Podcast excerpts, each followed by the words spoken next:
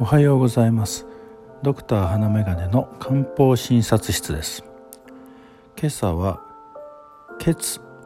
血を補ってくれる漢方薬ということで補欠薬のお話をいたします。漢方で重視されている気血水のうち血は体の中の赤い液体を指すということになっています。これは単に血液のことを指しているわけではなくてその機能面や肉体のことまで含んだものを指しています。血は全身に栄養を届け筋肉の緊張を保ち目の機能を維持し皮膚を守ってくれます。血虚。血がうつろと書きますが血虚というのはその血が足りなくなっている状態です。顔は青白くなり疲れやすくなり髪の毛が抜けやすくなり筋肉がつったりまたお肌が荒れがちになったりということが起きます。漢方で血虚と捉える症状も少し挙げると肌荒れ目の疲れ顔色の不良ふくらはぎがつる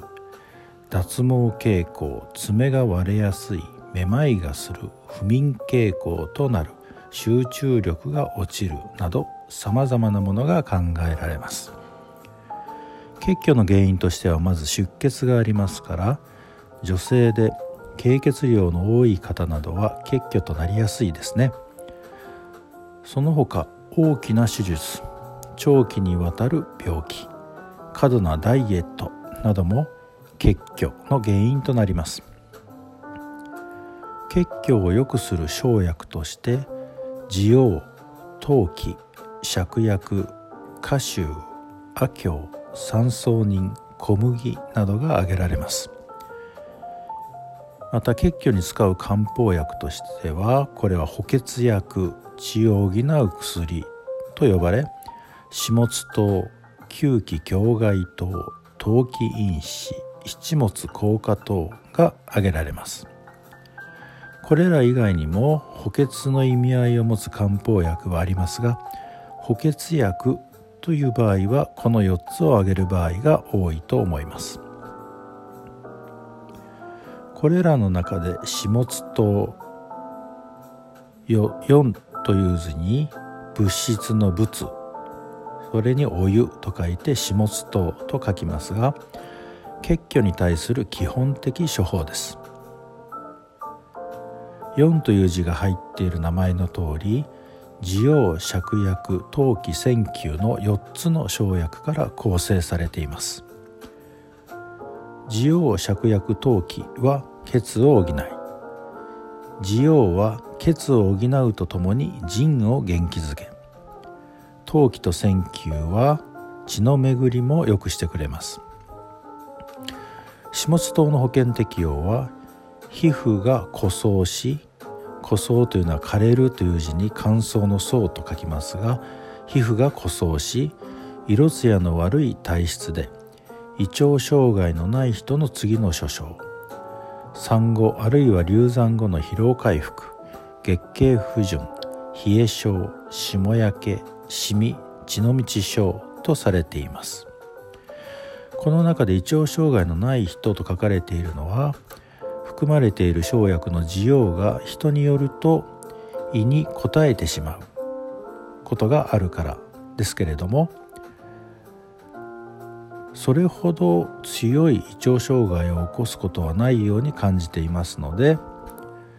普段胃の調子が悪いという人も飲んでみて意外と大丈夫ということもあります。